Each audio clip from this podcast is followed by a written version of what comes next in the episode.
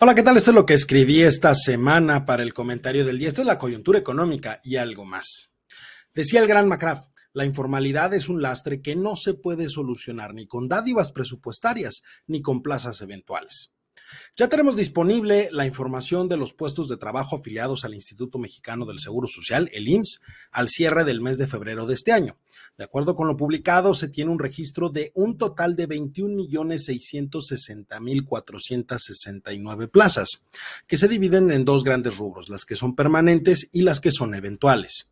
En el caso de las primeras, esto es el 86.2% del total, son aquellas cuyos contratos no tienen una fecha de vencimiento establecido, mientras que en las segundas, es decir, las eventuales, son aquellas en donde el contrato laboral sí tiene un tiempo definido y corresponden al 13.8% del total.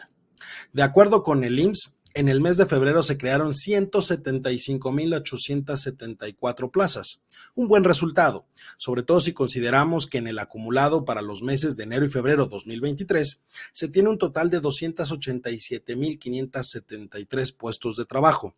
Sin embargo, tan solo el 55.6% de esas plazas son permanentes, lo que significa que existe un porcentaje muy alto de eventuales, una cuestión que puede llegar a jugar en contra del registro si finalmente no es renovado el contrato.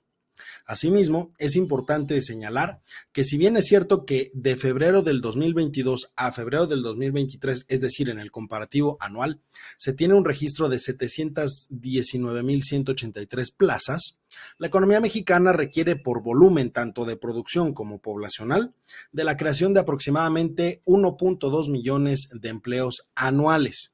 A pesar de todo esto, hoy en México la tasa de desocupación es baja en relación al tamaño de la economía. Sin embargo, el análisis del sector laboral no puede limitarse a la creación de empleos. Existen serios problemas como son el nivel de informalidad, esto es, aquella proporción de la población vulnerable laboralmente hablando por la naturaleza de la unidad económica en la que trabaja, dado que a pesar de contar con un empleo, carecen de seguridad social y perciben un menor nivel de ingresos que el resto de la población. Actualmente, el porcentaje que se encuentra en esta situación de la población ocupada en el sector no agropecuario es de aproximadamente el 51%. En buen cristiano, hay más personas laborando en la informalidad que en el sector formal.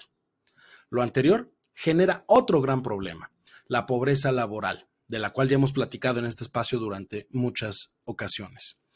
Eh, cuando hablamos de la pobreza laboral, hacemos referencia a aquellas personas que a pesar de tener un trabajo y un ingreso, este último, el ingreso, no es suficiente para poder adquirir la canasta básica, que en principio es el nivel mínimo de consumo para subsistir, una situación en la cual se encuentra el 38.5% de la población ocupada.